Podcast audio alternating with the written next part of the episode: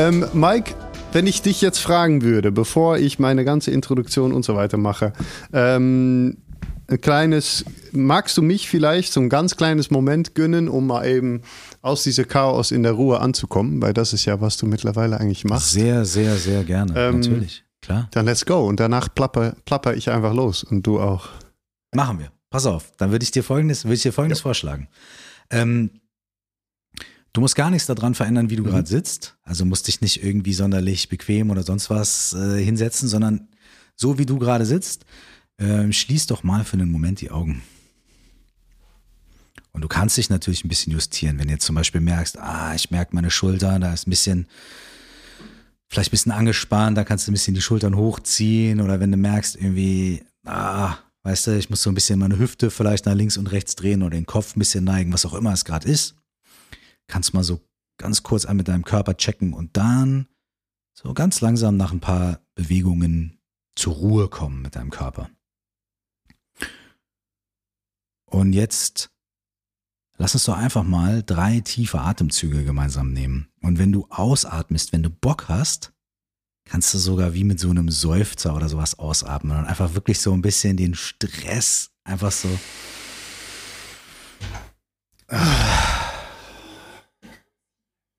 Genau. Und einfach nochmal ein.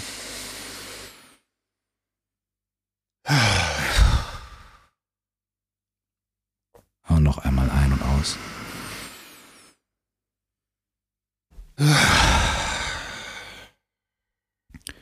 Und jetzt kannst du einfach ganz normal ein- und ausatmen, ohne irgendwas an deiner Atmung jetzt irgendwie verändern oder manipulieren zu müssen. Und jetzt schau mal, was du gerade in deinem Körper wahrnehmen kannst. Vielleicht spürst du deine Füße auf dem Boden. Und vielleicht spürst du dein Gesäß auf dem Stuhl. Schau mal, ob du die Stellen deines Körpers wahrnehmen kannst, die Kontakt zum Boden oder zur Unterlage, zur Erde haben auf die eine oder andere Art und Weise. Mit dem Gefühl musst du auch nichts Besonderes machen, sondern fühl einfach mal kurz rein, wie sich das anfühlt, auf einer festen Unterlage zu sitzen, das zu fühlen.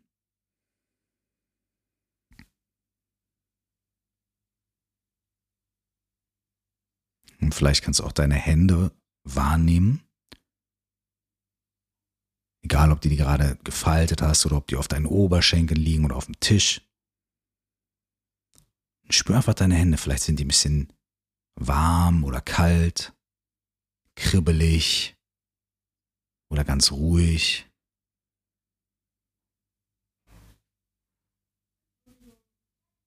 Und jetzt schau mal, ob du zum Beispiel deine Füße, dein Gesäß und deine Hände gemeinsam wahrnehmen kannst.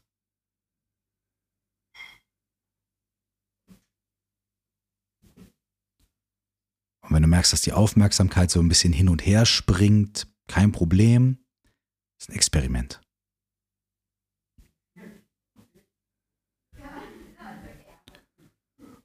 Und wenn du jetzt Stimmen im Hintergrund hörst oder bei dir in der Wohnung irgendwas oder so, schau mal, ob du alles, was im Hintergrund so abläuft, einfach mit integrieren kannst und trotzdem die Aufmerksamkeit auf deinem Körper und auf deinen körperlichen Empfindungen gleichzeitig auch lassen kannst. Dass beides zusammen existieren kann.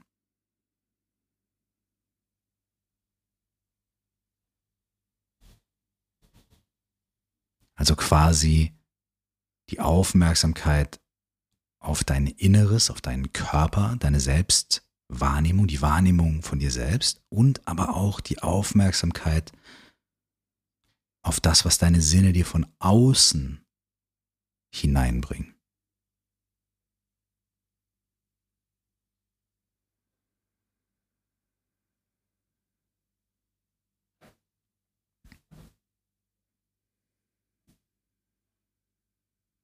Alright, und jetzt lass uns noch einen tiefen Atemzug gemeinsam nehmen und mit dem Ausatmen machen wir die Augen einfach wieder auf.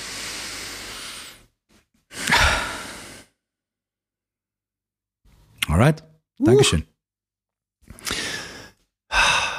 Weißt du, was so wunderschön ist? Vielleicht kennst du das selber auch, wenn man das ähm, oft selber anleitet, vergisst man, weil man es auch nicht mehr so oft macht, wie schön es ist, sich selber einfach mal führen zu lassen und mal. Das ist herrlich. ich, ich, saß gerade da und dachte, oh, ich könnte jetzt, könnte jetzt auch bis äh, heute Nachmittag um vier einfach. Du redest weiter und ich ich spüre einfach nur. ähm, Schön, danke, Schön. Mike. Ähm, Sehr gerne. Danke du, dir. du brauchst eigentlich nicht wirklich eine Introduktion, glaube ich. F äh, in Deutschland vor allem nicht. Ähm, du bist äh, seit den 1990er eigentlich schon bekannt, würde ich fast sagen. Du hast ja angefangen mit Fat Kicks, wenn ich mich richtig erinnere. Hab ich habe ich mit Mhm, ja, der deutsche. Hip-Hop lustigerweise, da kommen wir gleich, genau. Research. Haben wir, nee, ja, ja, lustigerweise. Ähm, kennst du die Lyroholiker? Noch? Genau. Ja, das, ich glaube, darüber haben wir Mhm. irgendwann mal parkhausmäßig, wir haben uns irgendwann mal gesehen. Du warst Ja, aber, gut, ja. es gab Fat Kicks, dann gab es ähm, lustigerweise, wo meine Frau meinte, Curse, Curse, was war noch mal, was war noch mal? Und dann kam sie auf, ich glaube in 2000, ne, der Song mit äh, Prodigal Son, äh, Steve Twins, ich genau, lebe für genau. Hip-Hop, natürlich ein riesen, riesen, Ja, also ich glaube, es genau. gibt kaum, ähm, oder es gibt so ein paar Classics, die in Deutschland einfach wie so Pfeiler in der Hip-Hop stehen. Das war ja ne, DJ Mhm. Tomek und, äh, und du da drauf. Das war einfach Wahnsinn. Ähm, und danach gab es sehr viele Solo-Alben von dir, ähm, die Mhm. ähm, ich zum Beispiel ähm, bei Innere Sicherheit war eine dieser Alben, die, die mich un unglaublich in, in deutschen Hip-Hop-Bereich begeistert hat, weil es schon damals sehr viel experimentelle in, in, äh, Einflüsse gab, viele Instrumente. Deine Texte waren schon immer sehr offen reflektiert, ehrlich, Themen, die anderen, glaube ich, nicht so gut oder sich nicht getraut haben äh, auszusprechen. Und ähm, du hast sechs Alben rausgebracht, glaube ich. Stimmt das? Äh, warte, äh, Sieben. sieben. Wenn ich mich richtig, wenn ich mich richtig erinnere, ich glaube, jetzt kommt das achte. Warte Farbe von kurz. Wasser war der siebte. Vielleicht ne? liege ich falsch. Ich glaube, es Ja. war das siebte. Warte mal. Äh, also, äh, Feuerwasser 2000, äh, von innen nach außen 2001, innere Sicherheit 2003, dann Sinnflut 2005, ja genau, Freiheit 2008, das waren fünf, dann uns 2014 und das siebte Album Farbe von Wasser jetzt 2018. Ja genau, ich arbeite am achten Album. Ich wollte gerade sagen, sonst hätte ich meinen ganzen Dropbox-Ordner, der heißt nämlich Curse Album 8, so völlig falsch benannt. Ja. Ich dachte, so, nee, ich glaube, es waren Okay. sieben. Ja, Genau, ja. Ähm, gut. Und ne, du, du bist also dann äh, in Deutschland einfach bekannt als, als Rapper, als Musikproduzent. Du hast für, für viele andere Menschen auch geschrieben. Ähm, beziehungsweise an Produktion mitgearbeitet. Und dann gibt es irgendwann ein, ein Cut, gefühlt für viele. Äh, du bist weg, du hörst auf. Menschen denken, die Welt geht jetzt unter, weil Curse hört auf mit Musik. Äh, das machst du Gott sei Dank nicht ganz, aber aus dem Nichts gefühlt kommt auf einmal ein Curse, der sagt, Leute, wir müssen mehr, wir müssen weiterreden. Es gibt Themen, die wir ansprechen müssen und du kommst äh, zurück als jemand, der sehr viel äh, über den Buddhismus gelernt hast, äh, über Meditation spricht, einen Podcast hat, ähm, Meditation, Coaching und Life heißt er, ne? Äh, in dem du sehr viel prominente Gäste hast und, und viele äh, Menschen, womit du über unglaublich wichtige Themen sprichst. Nochmal wiederum, wie in deine Texte, auch Themen, die, wovon ich immer das Gefühl habe, dass in Deutschland die wenigsten sich trauen, über solche Sachen zu reden, wie Angst, wie, wie Verlust, wie Schmerzen. Ähm, und ähm, du äh, äh, schreibst äh, da nebenbei dann noch kurz ein Buch fertig. Ähm, stell dir vor, du wachst auf. ne? ähm, und äh, ich glaube, landest damit irgendwo auch auf eine Bestsellerliste. Da hätte ich mein Research besser machen Ja, sollen. äh, Mann. Spiegel, Spiegel genau, Bestsellerliste. Spiegel, Spiegel Bestseller. Crazy. Genau, also ja, ja. Bestseller-Author, Podcast-Mann, Rapper und so weiter. Und jetzt bist du hier. Und ich frage dann immer selber, so, das ist jetzt die, die, die offizielle Introduktion, aber wer bist du denn eigentlich? Magst Mhm. du vielleicht deine Seite ähm, da nochmal ein bisschen Licht drauf scheinen? Äh, wer bist denn eigentlich du? Und wie bist du da gekommen, wo du bist? Ja, also die Frage, wer bist du, ne? Das ist ja eine Frage mit einem Jo. offenen Ende. die Frage kann man ja, also wenn man es jetzt mal auch nur ein bisschen philosophisch oder um Himmels Willen sogar auch noch buddhistisch sieht, dann ist das ja ein komplettes Fass ohne Boden. So, wer bist du? Das kommt man ja nie bei einer Antwort an. Aber wir, wir, wir, wir, äh, wir halten es mal ein bisschen simpel. Ähm, ich bin all diese Dinge.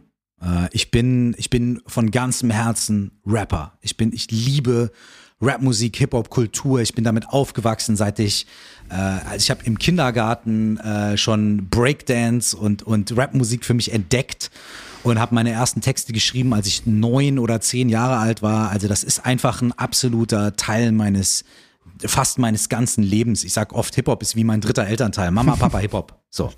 Und ähm, also ich bin von ganzem Herzen ähm, Rapper. Ich liebe auch äh, einfach Sprache an sich. Ähm, ich habe auch schon als Kind irgendwie immer so Kurzgeschichten geschrieben und so. Bei mir war immer Diktat 5, äh, Aufsatz, kreatives Schreiben 1. So, weißt du? Rechtschreibung 5, kreatives Schreiben 1, weißt du? Und, und ähm, das heißt, ich, ich, ich liebe Sprache, ich liebe es äh, mit Menschen äh, zu kommunizieren, ähm, ich liebe es zu lernen, ich liebe es mich auszutauschen und ähm, das spielt natürlich auch total in, in die anderen Sachen rein, die ich mache, nämlich äh, systemisches Coaching habe ich eine Ausbildung gemacht und auch in verschiedenen anderen Formen von Coaching, Arbeit. Und ich bin alles, was ich mache, irgendwie mit ganzem Herzen. So. Ähm, das heißt, all die Sachen, die du aufgezählt hast, ne, Podcast, Buch, Musik und so weiter, ich bin all das. So. Und natürlich bin ich aber auch ganz viele andere Sachen auch so. Ich bin auch ähm, äh, Vater und ähm, Mann und Freund und Sohn und so weiter. Und ich bin äh, natürlich auch ein sehr privater Mensch, der fernab davon, was er, äh, was ich jetzt in einem Podcast sage oder was ich in der, in der Musik sage, natürlich auch äh, auch noch andere Gedanken und Ängste und Wünsche und Träume habe. Ähm, und äh, ich bin, glaube ich, unterm Strich genauso wie wir alle einfach unglaublich komplex, vielschichtig und äh, ähm, mach's mir manchmal sehr schwer, mach's manchmal anderen Menschen sehr schwer, äh, mach's mir aber auch manchmal leicht, mach's auch manchmal anderen Menschen leicht. Ähm, genau. Und äh, vor allem bin ich äh, äh, ähm, irgendwie habe ich das Gefühl und das und das und das also jetzt wird's doch vielleicht ganz minimal philosophisch oder bitte. Ähm, ich ähm, ich ich finde mich immer mehr damit ab dass ich nicht nur wahnsinnig komplex bin, wie wir alle, sondern dass ich und wir alle auch so ständig in jeder Sekunde uns neu und weiter entfalten. Das heißt, ich habe tatsächlich nicht so wirklich eine Ahnung davon, wie ich in einem Monat bin oder in einem Jahr. Ich bin mir ziemlich sicher, dass, also ich glaube immer, ich kann so bestimmte Sachen vorhersagen, aber manchmal stimmt's, manchmal nicht. So, und das, und ich, da bin ich gerade bei, das immer mehr zu entdecken. Und das finde ich total spannend, dass wir eigentlich selber gar nicht so wirklich genau wissen, wie wir so sein werden in den nächsten Wochen und Monaten. Und für manche Leute ist das vielleicht so äh, scary, aber ich finde es so unglaublich, das erfüllt mich mit so viel Freude. Und das ist so inspirierend für mich, zu wissen, ey, egal wie scheiße es heute ist oder und so, es, ich weiß nicht, es gibt immer noch eine Möglichkeit, solange ich irgendwie atme, gibt es immer noch eine Möglichkeit, dass sich Dinge verändern, dass ich mich verändere und so. Und es ist nicht vorbei, bis es vorbei ist. Und das, das habe ich in letzter Zeit ganz, ganz intensiv, diesen, dieses Gefühl. Das ist Wahnsinnsluxus natürlich, wenn man sich erlaubt, so zu denken. Ähm, äh, zu sagen, ich darf mich jeden Moment neu definieren, ich darf auch jeden Moment. Es ist eigentlich sehr lustig. Ich glaube, dass wenig Menschen das verstehen, dass ähm, dieser, das ist harte Arbeit, zu sagen, okay, ich weiß nicht genau, wer ich jetzt vielleicht, ne, ich weiß, wer ich jetzt bin oder wie ich mich jetzt fühle, ich weiß aber nicht nächste Woche oder ähm, das ist eine ständige Entwicklung. Ich glaube, für viele Menschen ist das sehr ängstlich. Lustigerweise erfahre ich das immer mehr als ein ja. unglaublicher Luxus, sagen zu können, weiß ich noch nicht genau. Vielleicht kann ich damit gut umgehen, vielleicht mhm. nicht. Ähm, wie hattest du denn schon immer diese, diese Drang, ähm, weiterzuschauen, weil so hört es sich für mich an. Hört sich so an, als hättest du eigentlich in der, in der Rap-Szene auch schon ähm, nicht das Enfant terrible, aber schon jemand, der gesagt hat, hey, ich spreche mal über die und die Themen, auch wenn das vielleicht, wir kennen beide die Musikszene fürs Label oder für mhm. ne, der Kommerz nicht unbedingt das Beste. Ich will aber einfach weiterschauen. Hattest du das schon immer oder hast du dir mhm. das nach ein bestimmtes Ereignis erarbeitet oder ist das, ist das über die Jahre gekommen? Ich habe eigentlich so angefangen. Also ich habe eigentlich angefangen, ähm, ich habe eigentlich angefangen, Rapmusik zu lieben. Also klar, am Anfang war es einfach, ey, krass geile Beats und krasse Jungs und Mädels und was weiß ich was. Ich habe ja nicht, auch nicht alles verstanden. Ne? Ein Aspekt war natürlich auch immer, ey, das ist geil, das ist cool, das ist krass. Aber sobald, ich habe mir schon immer Gedanken auch über die Inhalte gemacht und über die Texte gemacht und so. Und manchmal war es natürlich auch Two Life Crew und Too Short und so ein Zeug. Da, da ist dann einfach nur, da steckt dann nicht viel Tiefsinn dahinter. Aber, ähm, aber ich habe mir oft auch schon Texte übersetzen lassen von älteren Kumpels oder von meiner Mutter, die irgendwie ähm, äh, extrem gut Englisch äh, gesprochen hat und so und habe hab mich schon immer dafür interessiert, worum geht's da eigentlich? Was erzählen die so? Und es hat mich immer wahnsinnig inspiriert, wenn Leute dort irgendwie Rapmusik gefunden haben als Outlet für ihre eigenen persönlichen Struggles. Ne? Und ich fand das wahnsinnig inspirierend und ich habe halt in dieser Zeit, vor allem auch in der frühen Teenagerzeit, ne, wo man sich ja eh diese Fragen stellt, wer bin ich, wer sind die anderen, äh, wa wa warum bin ich anders oder ne, wie kann ich dazugehören oder wo gehöre ich nicht dazu und so weiter. In dieser Zeit war für mich Rapmusik so eine totale Identifikationsfaktor. Einmal es zu hören, aber auch irgendwie die Möglichkeit zu haben, mich selbst dadurch auszudrücken. Und ich glaube, meine ersten ein, zwei Rap-Texte waren wahrscheinlich irgendwie Yo, yo, ich bin der Geilste. Aber ich glaube, spätestens beim dritten Text war es dann so ähm, irgendwas, was mit mir zu tun hatte, mit meiner Situation, mit meinen, mit meinen Ängsten oder Wünschen oder irgendwie sowas in der Richtung. Also ich habe schon sehr früh angefangen.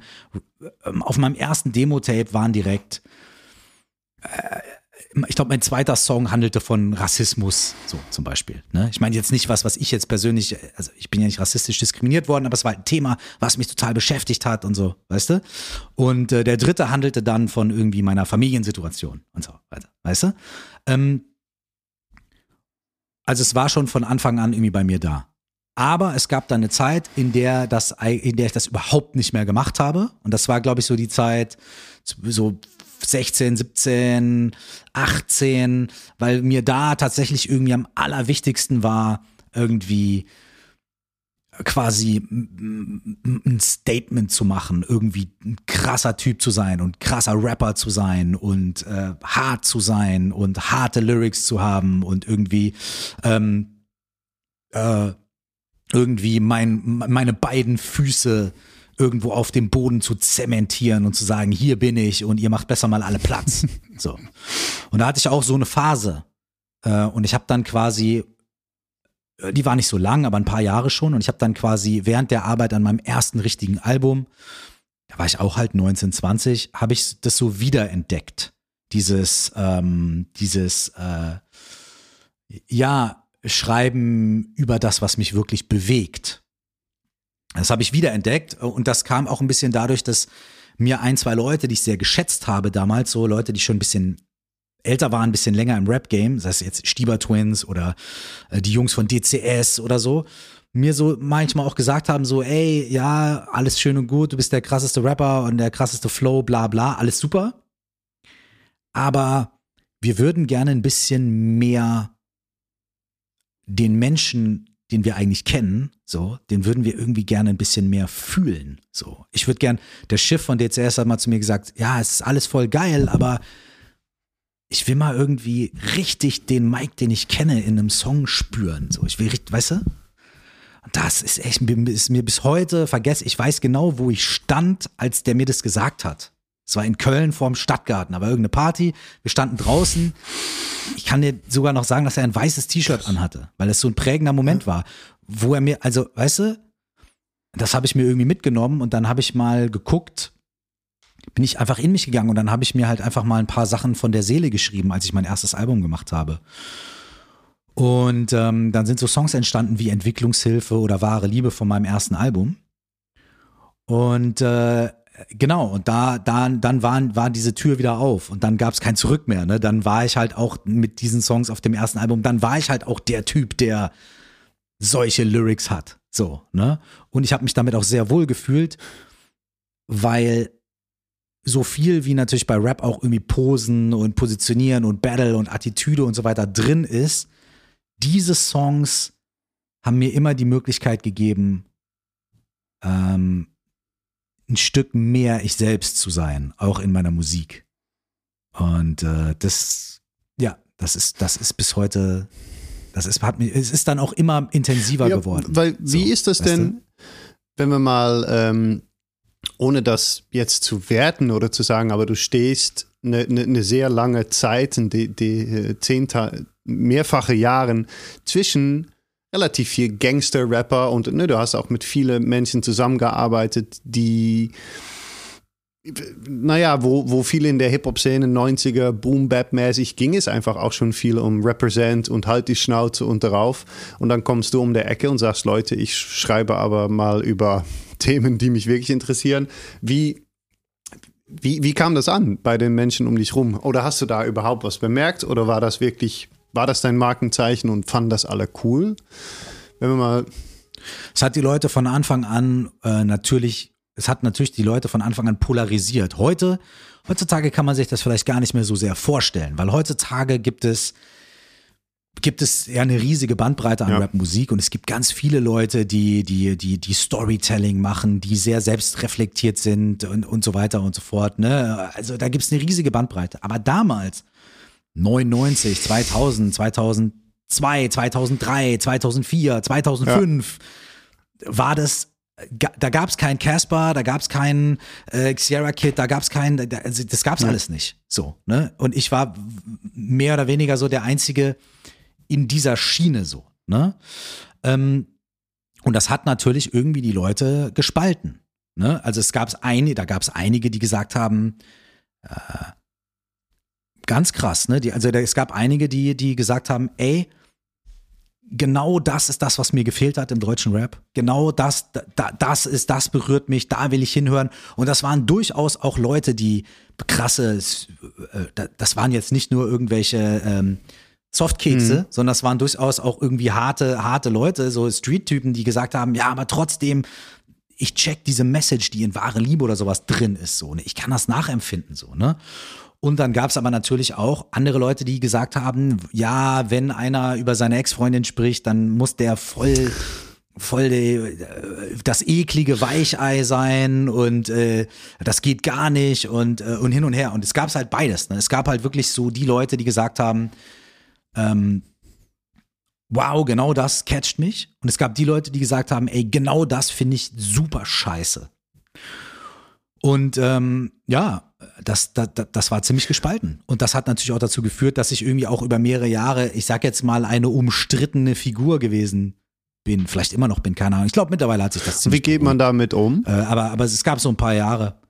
Schwierig ja, war das. Weil, weil, ich meine, ich, äh, ähm, ich war meist im Hintergrund, das ist eigentlich das Schöne, ne? als, als Produzent oder mhm. als, als Schlagzeuger live äh, viel in der Hip-Hop-Szene unterwegs, äh, beobachtet man von hinten aus äh, die Sachen natürlich ein wenig und ähm, ich glaube, vor allem in, in der Musikszene, es ist unglaublich schwierig, äh, äh glaube ich, sein eigenes Ding durchzuziehen, vor allem nochmal ne, zurück zu das, was du meintest, Ende 90er äh, Boom-Bap-Era, alles auf die Schnauze und Leute, die das nicht, die das nicht cool finden. Wie geht man denn damit um? Oder gibt es einen bestimmten Grund für dich gefühlt, warum du trotzdem einfach immer, weil du hast, du bist eigentlich nicht wirklich nach rechts oder nach links, du hast nicht mal, ne, ähm, dann doch mal ein Album voller, voller Gangster-Rap. Du hast einfach von vorne bis hinten schon relativ straight dein Ding durchgezogen. Ähm, warum? Also, okay, da sind, da sind mehrere Sachen drin. Die eine Sache, ich habe gerade so, eine, so, eine, so, ein, so ein inneres, so, so, so, ein, so ein inneres Bild gehabt, was ich einmal kurz mit dir, mit dir teilen wollte. So. Und zwar glaube ich, ähm, in der heutigen Zeit mit Social Media und so weiter, ähm, gibt es vielleicht viel mehr Menschen, die sich irgendwie auf eine ähnliche Art und Weise vielleicht so fühlen, wie, wie ich und auch andere Leute sich damals irgendwie gefühlt haben. Nämlich, man macht einfach was, man geht einfach raus, man postet ein schönes Foto oder irgendeinen Spruch oder irgendwie bla bla bla und dann kommen die Kommentare. Mhm. So. Und der eine sagt, was, dieser rote Pulli, das ist ja das allerletzte. Der andere sagt, oh, dieser rote Pulli, wunderschön, wo hast du den denn her? So. Und dann kommt die Frage, wie gehe ich damit um? So. Und je intensiver das wird, wenn das also, äh, das reicht ja für manche Leute, vor allem für junge Menschen schon, wenn das YouTube-Kommentare oder Facebook- oder Instagram-Kommentare sind. Das kann Menschen ja schon psychisch sehr, sehr belasten. So. Wenn das dann aber ähm, nicht mehr nur irgendwelche YouTube-Kommentare sind, sondern das gab es ja damals gar nicht, sondern wenn das dann halt ist, das steht irgendwo in der Zeitung oder der andere Rap-Kollege disst dich auf seiner Platte und das hören irgendwie tausende Menschen und singen das auf dem Konzert mit, wo du beleidigt wirst und so weiter. Das äh, nimmt da nochmal eine größere Dimension an. Da kommt auch diese Frage, Alter, wie gehe ich ja. damit um? Und ich glaube, ich glaube, es gibt irgendwie grundsätzlich zwei Wege. Der eine Weg ist, ähm, man, man hat so ein gefestigtes, einen so gefestigten Selbstwert und so eine große innere Balance, dass man auf dem Weg damit umgehen kann.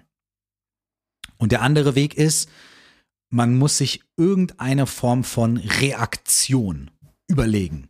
Ja? Fight, flight or freeze. Im, im, im weitesten Sinne. Ne? Entweder ich schlage zurück, ich disse alle, ich, äh, äh, weißt du, und so weiter. Ne? Ich, ich raste komplett aus. Ähm, oder ich ziehe mich komplett zurück und äh, ziehe mich in mein Schneckenhaus und mache gar nichts mehr und versuche jegliche Form von, äh, weiß ich, zu, zu vermeiden. Ähm, oder irgendwie Freeze, ich, ich, äh, ähm, ich weiß überhaupt nicht, was ich machen soll, ich friere ein ja. und so weiter. Ne? Irgendwie so. Und irgendwo dazu und, und irgendwas dazwischen. Und früher war es für mich halt irgendwie so, ich habe immer versucht, mit mentaler Stärke und innerem Selbstwertgefühl und Ausgeglichenheit darauf zu reagieren und damit umzugehen. Aber das hat halt nicht immer geklappt. Mhm. Und deswegen habe ich früher auch angefangen, natürlich irgendwie, ähm, irgendwie mir das versucht, das irgendwie, ich war sehr oft sehr wütend, äh, bin aber dann auch kein Mensch, der rausgeht und Leute anschreit und denen in die Fresse haut und so. Das ist einfach nicht so in meinem Naturell so. Das heißt, ich habe die Wut in mich reingefressen. Ähm, äh, die hat sich dann irgendwie anders entladen oder sowas, ne, durch Stress, durch Anspannung und so. Äh, auf der anderen Seite habe ich natürlich auch irgendwie, was ist ich, ich war dann oft irgendwie einfach auf Partys irgendwie einfach besoffen und habe versucht, meinen Kopf auszuschalten. So, äh, ich habe mich viel abgelenkt, war halt viel irgendwie, weißt du, unterwegs und habe halt andere Sachen gemacht, um mich irgendwie abzulenken und dieses Zeug nicht irgendwie wahrzunehmen, weißt du? Ja.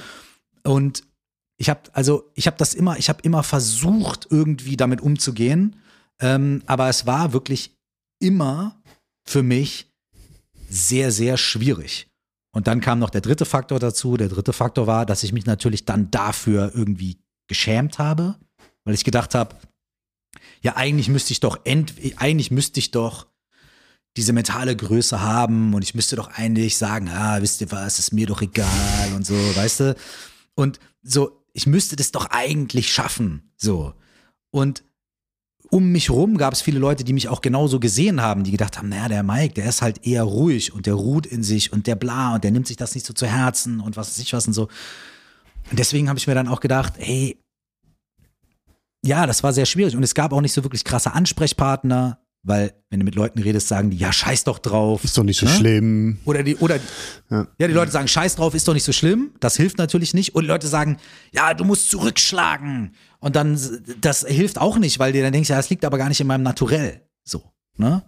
Und, und, und das heißt irgendwie, ich hab, mir haben damals auch so, ich sage jetzt mal im weitesten Sinne, Mentorinnen oder Mentoren gefehlt, die mich da irgendwie auf diesem Weg äh, begleiten. Also, äh, ja, das war nicht, es ist mir überhaupt nicht leicht gefallen. Und das war auch über, ich sag jetzt mal, zehn Jahre äh, ein ständiger, ständiger Konflikt, Stress und Belastung in meinem Leben. Ja, auf jeden Fall.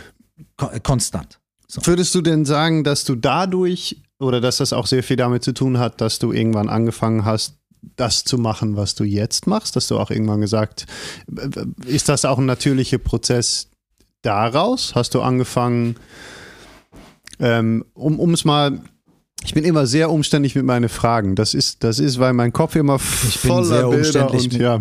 ja. Ich bin sehr umständlich mit meinen Gott sei Dank, Antworten. das passt schon mal gut. Ähm, ich habe äh, ähm, und und die Hörer meinem Podcast kennen die Geschichte. Ich weiß nicht, inwiefern du das kennst. Ich habe äh, vor acht neun Jahren, da hat es bei mir alles angefangen, versucht mein Leben zu beenden. Und ähm, ich schreibe gerade das Buch darüber. Und bei mir war alles hat zu diesem einen Moment quasi sich eigentlich aufgebaut und aufgestaut. Auf eine krasse, natürliche Art und Weise, aber eigentlich, wenn ich das jetzt in Retrospektive mir anschaue, dass es macht, alles, was ich heutzutage mache, macht irgendwie Sinn, weil ne, sich so viel da so aufgebaut hat. Würdest du sagen, dass bei dir war das dieser Moment, wo du irgendwann auch Meditation, Buddhismus, systemischer Coach, diese Sachen vielleicht bewusst, unbewusst gesucht hast, weil auch so du so eine lange Zeit mit so viel Zwiespalt und Wut und Emotionen und ne, kämpfen müsstest? Äh, die kurze Antwort ist ja, okay. natürlich. Selbstverständlich. Denn die meisten Leute finden zu innerer Veränderung, die meisten Leute finden zu Meditation oder Buddhismus oder Coaching oder halt auch Psychotherapie und solchen Leuten natürlich dadurch, dass es irgendwo eine Situation gibt, die für sie immer mehr zum Problem wird. So. Man geht ja, wenn es einem wahnsinnig gut geht, erstmal nicht zum Psychotherapeuten und sagt, ey, mir geht's super gut, lass mal reden. Ja? Sondern meistens hat man ja einen gewissen Leidensdruck. Ja. Ne?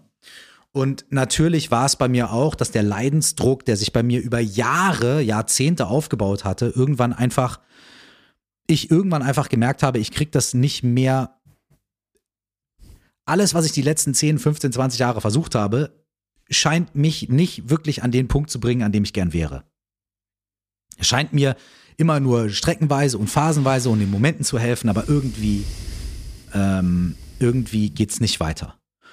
Und, ähm, und dann kam der Punkt, an dem ich wirklich gemerkt habe, äh, das war ein Prozess, das ging über ein, zwei Jahre, wo mir immer mehr bewusst wurde, wenn es so weitergeht, dann geht's halt irgendwann nicht mehr weiter. Wann war das ungefähr? Dann äh, das war nach meinem Album, also ich sag mal so, der Prozess dauerte schon viele Jahre. Ne? Aber ganz deutlich bewusst geworden ist es mir nach meinem Album Freiheit, äh, so im, ungefähr, ungefähr im Jahr 2009. Mhm. 2009, 2010 waren so die zwei Jahre, äh, wo, wo ich angefangen habe zu sagen, wirklich auch konkret zu sagen, okay, ich muss hier irgendwie was verändern. Und erstmal habe ich natürlich weiter im Außen verändert. Also ich bin, ähm, habe habe mich aus ähm, allen Vertragsverhältnissen gelöst, Management, äh, Plattenfirma, Verlag und so weiter und so fort. War dann quasi wirklich Free Agent. Äh, eine langjährige Beziehung, in der ich mich befunden habe, die hat sich dann auch äh, aufgelöst zu der Zeit und so weiter. Und es war wirklich so neu, äh, Neubeginn und neu ordnen. Und dann habe ich aber gemerkt, ja, das ist alles schön und gut, jetzt irgendwie keinen Plattenvertrag mehr zu haben und das nicht zu machen und nicht mehr in der Beziehung zu sein und so weiter und so fort. Aber äh, ja, eigentlich geht es um innere Veränderung. Ja. Und, äh, und irgendwann war es dann halt so, ich, ich sag mal ganz ehrlich so, ne? Ich habe alles wirklich so, was man macht. Ich bin in die kleine Wohnung gezogen und bla, ne? Alles, was man so im Äußeren verändern kann, verändert, weil ich die ganze Zeit gedacht habe, okay, vielleicht komme ich drum herum, mir mein Innerstes anzugucken. Vielleicht kann ich im Außen so viel justieren, dass es noch ein bisschen länger so klappt, so, weißt du, so, und dann irgendwann ist mir bewusst geworden, äh, je mehr ich im Äußeren frei mache, desto mehr, mehr desto mehr merke ich, dass da, dass es eigentlich um eine innere Sache geht. Schön. Und dann habe ich, ist halt irgendwann, ist halt irgendwann bei mir der, der Punkt gekommen, äh, wo ich gesagt habe, okay, weißt du was, ey, ich, ich habe mich wirklich, ich hab die Hände in die Luft gehoben, mehr oder weniger, und habe gesagt, okay, ich, ich ergebe mich, ich, ich weiß nicht weiter, ich, meine Lösungsstrategien scheinen nicht zu funktionieren. Ich weiß es nicht. Äh, ich brauche Hilfe. Und dann habe ich halt irgendwie äh, ja, habe ich halt irgendwie angefangen ähm, zu gucken, irgendwo hinzugehen zu Leuten und okay, hier systemisches Coaching, hier Therapie und so weiter und einfach mal zu gucken, was, was kann mir helfen? Wo, wo, wo sind die Puzzlestücke? Wie kann ich mich den Themen nähern? Und ich hatte auch so ein, zwei Themen, von denen ich ganz genau wusste, ey, ich muss mir das angucken. Und ähm, Genau, und dann habe ich halt damit, äh, habe ich damit angefangen. Und so hat dann irgendwie so ungefähr um diese Zeit 2009, 2010 diese Reise begonnen. Und da war es für mich halt auch so, weil ich halt auch gemerkt habe, dass dieses Ding nicht Musik machen, sondern Musik verkaufen und Musik darstellen, ja, das war einfach so, dass ich gesagt habe, ey, das, das kann ich gerade mhm. nicht. So, das, das, das schaffe ich nicht, das kann ich nicht. Und ich muss auch da diesen Raum freiräumen. Und das war der Moment, wo ich gesagt habe, ey, Leute, ich höre jetzt erstmal auf. Ob es jemals ein neues Curse-Album geben wird, habe ich keine Ahnung, weiß ich nicht. Aber jetzt gerade bin ich raus. Und das waren dann halt, das war diese Phase, in der ich dann begonnen habe zu sagen, okay, jetzt habe ich diesen Freiraum mir geschaffen, jetzt muss ich ihn auch nutzen. Und dann habe ich halt, ähm, genau, dann habe ich halt angefangen mit dieser, mit dieser, mit dieser Reise, mit dieser, ja, mit dieser, mit dieser wunderschönen, absolut äh, äh, graus grausamen, angsteinflößenden Sache irgendwie mal zu gucken, Junge, was ist denn eigentlich los? Und der große Unterschied ist halt auch der, natürlich habe ich vorher schon immer mich total für die Sachen interessiert. Ich habe gelesen über Buddhismus und über Coaching und ich habe auch mal angefangen, äh, Psychologie zu studieren und, und so weiter. Also ist ja nicht so, dass ich mich vorher nicht damit beschäftigt hätte. Aber der Unterschied ist, vorher war es meistens sehr intellektuell, strategisch, mhm. ähm, ne, mein Kopf. Und ich hatte oft das Gefühl, ah, ich habe es ja verstanden, in Anführungsstrichen. Ne? Ich checke ja, worum es hier geht. Aber irgendwann kam der Punkt, wo ich gemerkt habe, es geht nicht ums Verstehen, sondern es geht ums Erleben, Fühlen. Wow. Und, und, und, und, und, und, und das habe ich halt erst gecheckt, als ich Anfang 30 war. Aber immerhin. Ja, so. und viele, ja, ich meine, wann ist dann auch, äh, ist auch egal. Boah, es ist so krass, ähm, sind, sind krasse Parallelsachen, die irgendwie, es klingt so ein bisschen lächerlich, weil ich habe halt, beziehungsweise ich habe viel produziert, was auch äh, Chartplatzierungen und so weiter, aber ich bin halt, ich bin ein, ne, der Mann im Hintergrund ein Nichts. Ähm, aber vor allem, wo du gesagt hast, Raum schaffen und äh, ähm, mit diesem Raum auch wieder Raum schaffen, dass Sachen wieder zurückkommen können. Irgendwie, ich, ich fühle der ganze Vibe, weil ich, ich weiß, dass wo du jetzt daran arbeitest, an Musik zum Beispiel, auch so ehrlich und so, so ein Soul hat, weil das diese Prozesse sind, die so wichtig sind. Was ich viel cooler finde und, und glaube ich aus Message auch einfach immer wieder mega wichtig ist, in der Tat, ähm, du sagst, und wir bekommen das auch so gelernt in dieser Gesellschaft. Es ist immer leichter, sich mit dem Rücken irgendwie dahin zu stellen, wo man hinschauen sollte und sich extern ne, irgendwie ab, abzulenken und andere Sachen anzuschauen. Und das wird auch sehr unterstützt, ähm, statt sich mal umzudrehen und zu sagen, boah, das wird jetzt wehtun, aber ich schaue es mir einfach, ich schaue es mir wenigstens einmal an. Mhm.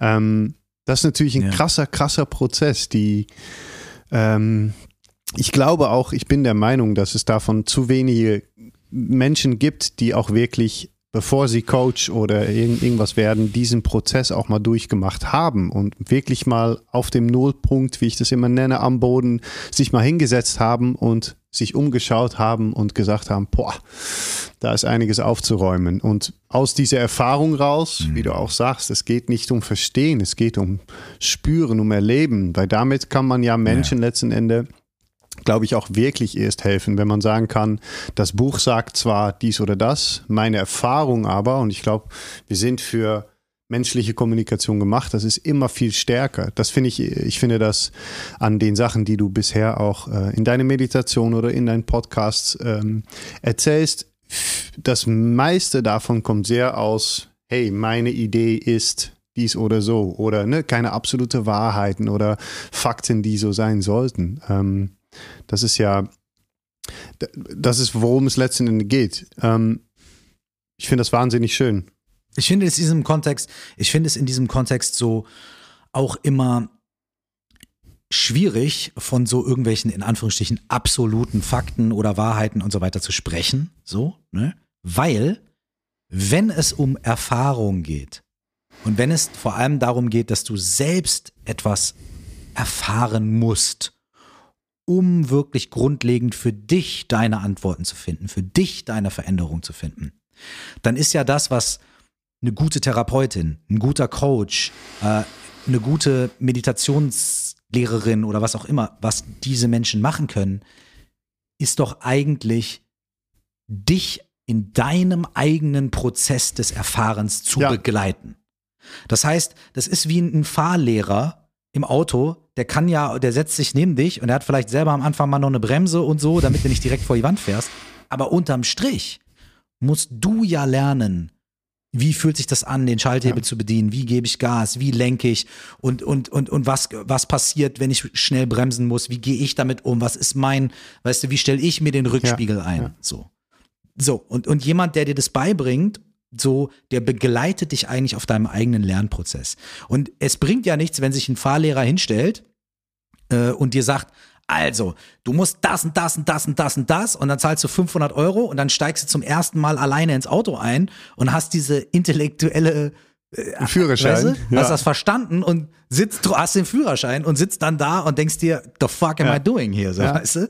Und das ist, und das ist, glaube ich, dieses Ding, was, was viele Leute bei, bei so Coaching-Sachen irgendwie, ähm, äh, ja, vielleicht ein bisschen oder was falsch rüberkommt vielleicht oder was manche Leute irgendwie äh, äh, auch nicht, nicht so sehen, ist, du musst, du musst die Arbeit machen. So, ich muss die, ich muss diese Arbeit machen. Ich, ich muss für mich meine Arbeit machen. Und natürlich gibt es Leute, die mich auf diesem Weg begleiten und Leute, die mir das zeigen können und Leute, die mir bestimmte Methoden, bestimmte Techniken vermitteln können und Menschen, die mich dabei begleiten können, sodass ich sagen kann, ey, ich habe die und die Gedanken oder ich habe da und da irgendwie eine Grenze jetzt gerade erreicht oder ich habe die und die Angst, wenn ich da hingucke, dann und mich mit Menschen unterhalten darüber, die mir dann sagen können, hey, okay, ähm, wie wär's damit oder was würde passieren, wenn du so schauen würdest und so weiter und so fort. Natürlich gibt es Menschen, die dich dabei begleiten, aber der Prozess ist meiner. Ja. Und, äh, äh, und das ist, das ist so, so, so wichtig. Und vor allem auch, ich, nach allem, was ich bisher erfahren habe, weiß ja nicht, was morgen kommt, aber nach allem, was ich bisher erfahren habe, ist das ein Prozess, der weitergeht, solange wir Ja. leben. So. Der, der geht weiter, so, solange wir leben. Ja. Es ist nicht irgendwas, wo man sagt, ich mache jetzt mal ein Jahr oder ein Wochenende, mache ich jetzt mal X und dann Ja. ist vorbei. Dann habe ich es gecheckt. Sondern es ist halt so, nee, ich mache das jetzt ein Wochenende oder einen Monat oder ein Jahr und dann habe ich vielleicht ganz viele Erfahrungen und Tools und es macht mir meinen Weg leichter und ich weiß besser Bescheid. Aber dann kommt wieder eine Situation, da muss ich mich nochmal neu orientieren und so weiter. Und deswegen ist es für mich auch so, und das noch als letzten Punkt, ähm, dass ich auch vor, also dass ich auch selber ähm, ständig ähm, weiter meine eigene Reise mache. Ich, ich, ich, ich lerne weiter, ich mache weitere Ausbildungen, nicht damit ich mir irgendwas auf den Zettel schreiben kann, irgendwie, sondern damit ich weiter mit mir selbst arbeiten kann und damit in Verbindung bleibe und immer wieder auch selber quasi äh, begleitet werde auf meiner Reise und so weiter und so weiter. Und es ist so unglaublich wichtig. Das ist, äh, es ist so wie bei einem Arzt. Ein Arzt muss nicht nie krank sein, um anderen Menschen helfen zu können. Ne? Genauso muss auch ein, ein, Therapeut oder ein Coach nicht irgendwie das Leben 100% gecheckt haben, um mit anderen Menschen diese Sache fertig. zu machen. Ja. Aber, weißt du, aber man erwartet ja von, von einer Ärztin, dass sie sich auch immer weiter fortbildet und immer weiter guckt, was gibt es, was, was gibt's für neue Sachen und wie kann man vielleicht die Methoden verfeinern und was, und aus, aus reinem Interesse da immer dran bleibt. Und genauso erwartet man, glaube ich, auch zu Recht von Menschen, die Coaches, Lehrerinnen, Therapeuten und so weiter sind, dass, dass sie, dass, dass man da ständig auch bei sich selbst irgendwie weiter Ist aber ein schaut. Wunderpunkt, den du ansprichst, mein, meinetwegen, weil es ja sehr wenig passiert eigentlich. Das, ähm, das was du eigentlich sagst, ist, ist ich, ich nenne das au- raus aus der Komfortzone, weil raus aus der Komfortzone, da kannst du nicht, äh, kannst du Sachen nicht vorhersagen, da musst du lernen, da wirst du gezwungen zu spüren und ähm, ich habe aber das Gefühl, dass das unsere Gesellschaft immer, immer schwerer fällt, weil wir teilweise gelernt bekommen. Eins und eins ist zwei, das ist der Regel, egal ob, du's, ne, ob du das auch findest oder nicht. Äh, wenn du krank bist, bekommst du eine Pille, der soll das für dich lösen. Ähm, und und und. Das, ne, das ist ein bisschen kritisch dargestellt, aber ich, ich würde auch sagen, ich bin kritisch. Ähm, und jetzt kommt eine ganz wichtige ein ganz wichtiges äh, äh, Zeit, wie sagt man es, ein Zeitabschnitt, würde ich sagen, wo immer mehr Menschen sagen, aber müssen wir das nicht einfach immer mal wieder hinterfragen und müssen wir nicht raus aus dieser Komfortzone? Ähm, ich habe aber das Gefühl, dass es Menschen sehr schwer fällt, das zu tun. Hast du das auch oder ist das, sagst du nö? Also für mich ist grundsätzlich so, ich, ich, ähm, also, ich meine, das ist jetzt auch ein großes Thema. Ich glaube, A, dass es äh, schon auch wichtig ist, dass wir, wenn wir als Menschen zusammenleben wollen, uns irgendwie auf bestimmte Dinge, wir uns auch mhm. einigen. Ne? Da ist eine rote Ampel, da fahren wir jetzt halt nicht drüber, weil könnte ja sein, dass ein Fahrrad um die Ecke kommt ja. und so, weißt du? Oder wenn ich mit meiner Familie zusammenlebe, dann sage ich vielleicht auch, okay, es gibt bestimmte Dinge, die wir so als Familie für uns etablieren. Wollen wir zusammen essen, wollen wir nicht zusammen essen? Oder wie wollen wir miteinander reden? Wie wollen wir, und so weiter und so fort. Das brauchen wir, glaube ich, in Freundschaften, in Familien, in Gesellschaften und so weiter und so fort. Ne? Und das heißt, wenn wir da und natürlich lohnt es sich auch da immer mal zu gucken, hey, kann man das justieren? Ist das irgendwie, weißt du, vielleicht gibt es irgendwie eine, eine, neuere oder eine bessere Ansicht und so weiter. Aber grundsätzlich zu sagen, wir müssen uns als als Freundeskreis, als Gesellschaft, als Familie auf irgendwelche Sachen einigen, die vielleicht nicht für jeden individuell in jeder Situation das absolut perfekte Traumszenario mhm. darstellen, aber grundsätzlich mal dafür sorgen, dass wir alle gemeinsam irgendwie leben können und dass der Laden läuft, sage ja. ich jetzt mal ja. so. Weißt du? Das halte ich schon für, das halte ich für, für wahnsinnig ja. wichtig. So.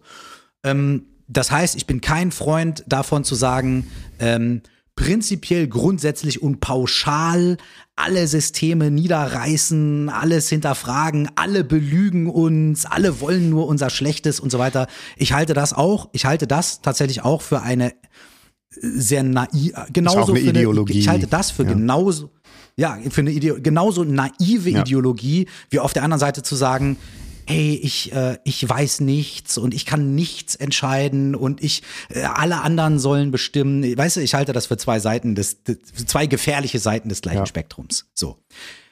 Was ich interessant finde in meiner Arbeit ist zu sagen, ähm, es ist gut zu hinterfragen. So, und es ist wichtig.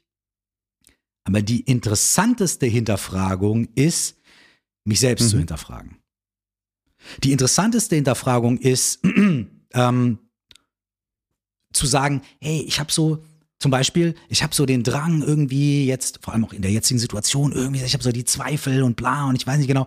Und dann zu sagen, okay, lass mich doch mal einen kurzen Moment gucken, was ist das in mir? Welcher Teil in mir ist hier gerade getriggert oder unsicher oder ängstlich oder wütend? Welches Bedürfnis, was ich eigentlich habe, wird hier gerade nicht erfüllt? So, worum geht's mir eigentlich hier jetzt gerade? Ne? Geht mir wirklich darum, dass ich irgendwie das und das oder ist es irgendwas mhm. anderes? Habe ich ein Bedürfnis nach Sicherheit oder habe ich ein Bedürfnis nach ähm, äh, Selbstbestimmung? Oder, oder was ist es in mir, was hier gerade irgendwie sich nicht wohlfühlt? Und dann irgendwie zu gucken, okay, ist das wirklich wahr? Ist das, was ich hier im Außen jetzt gerade machen will, ist das wirklich das, was ich, ist, geht es eigentlich darum? Oder geht es vielleicht in Essenz um ein bisschen was anderes? Geht es um ein tieferes mhm. Bedürfnis? Geht es um, um ein tieferes Ding? Und ist das, was ich da im Außen gerade machen will, ist das die einzige Möglichkeit oder sogar die beste Möglichkeit, die vielversprechendste Möglichkeit, um mein, mein Bedürfnis, was ich im Inneren habe, wirklich zu stillen, wirklich zu befriedigen? Oder ist das vielleicht für mich so wieder mal, und ich spreche jetzt auch sehr von mir hm, selbst, ist das vielleicht wieder mal irgendein Nebenschauplatz, an dem ich versuche, irgendwas auszutragen, damit ich weiterhin vermeiden kann, wirklich zu gucken, worum es eigentlich geht. So.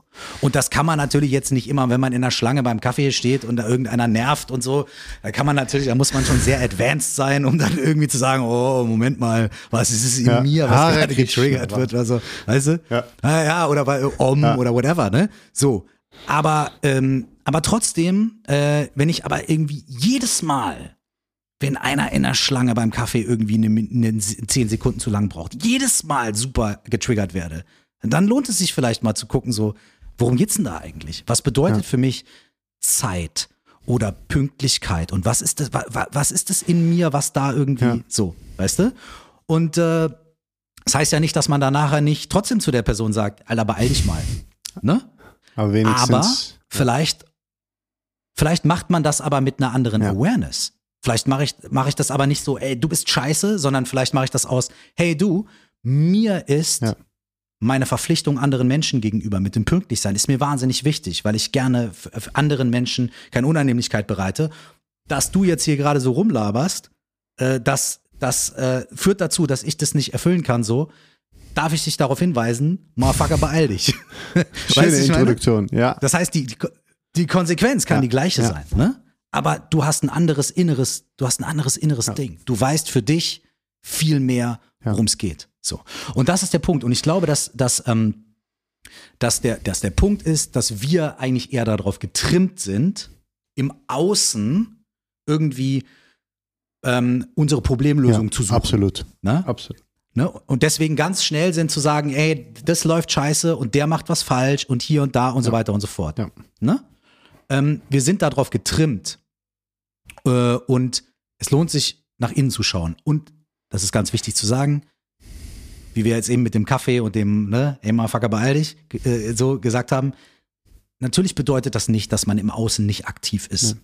Natürlich bedeutet das nicht, dass wenn man äh, soziale Ungerechtigkeit erlebt, dass man dann still ist. Natürlich bedeutet das nicht, dass man nicht gegen Rassismus, gegen Ungerechtigkeiten, gegen Ungleichheit aufsteht. Natürlich nicht. Aber man macht es dann vielleicht mit einer etwas klareren inneren Haltung.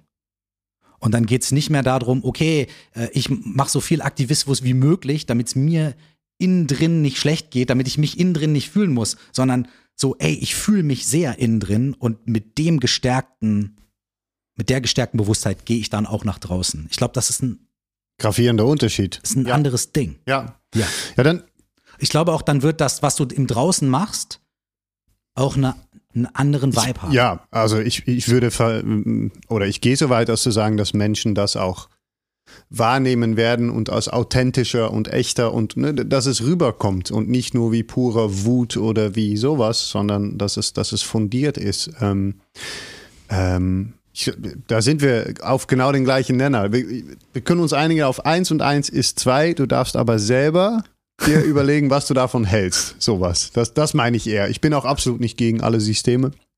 Ähm, es ist in der Tat dieses, dieses einen kleinen Schritt zurück. Schau es dir doch mal kurz an und vor allem schau es mal hier an. Warum ist da, ist da was, was bei dir so ähm, Schmerz getriggert wird oder Wut ver verursacht und, und kannst du vielleicht da erstmal ansetzen, bevor du jetzt rausgehst und, und dich beschwerst oder schreist oder tust.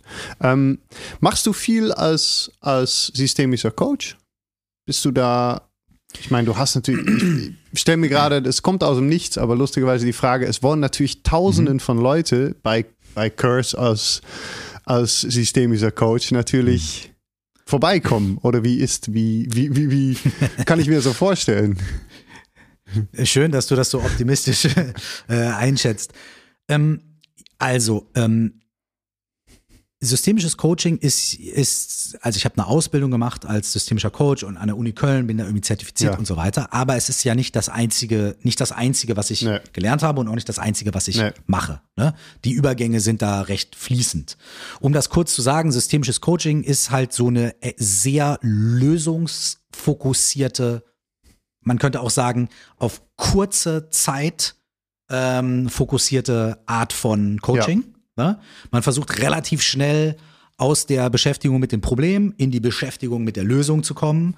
Man versucht sehr schnell und mit sehr effektiven Fragen und Tools irgendwie äh, eine Verbesserung oder eine Veränderung des Ist-Zustands hervorzurufen und so weiter. Und das ist manchmal für manche Sachen halt einfach absolut durchschlagend Ja. hilfreich.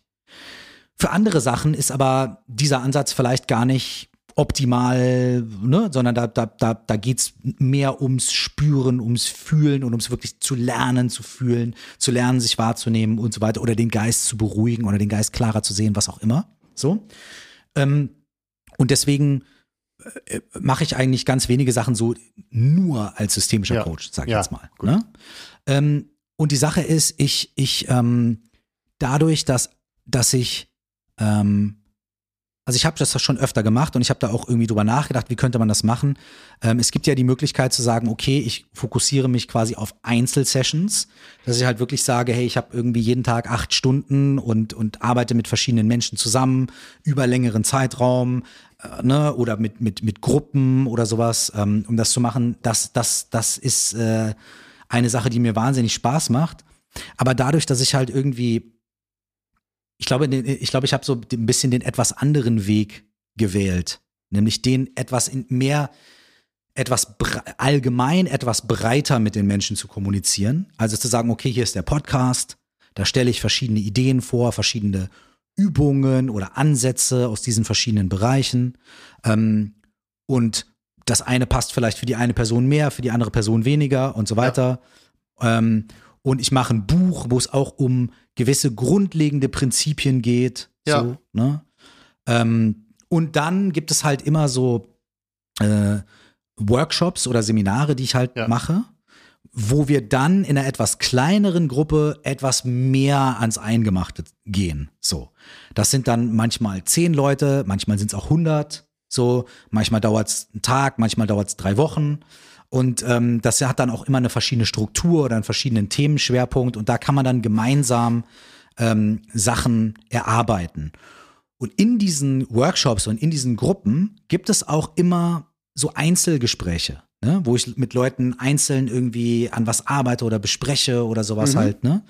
Ähm, aber so dieses klassische, hey, du, du buchst bei mir, sage ich jetzt mal, zehn Einzelcoaching-Sitzungen.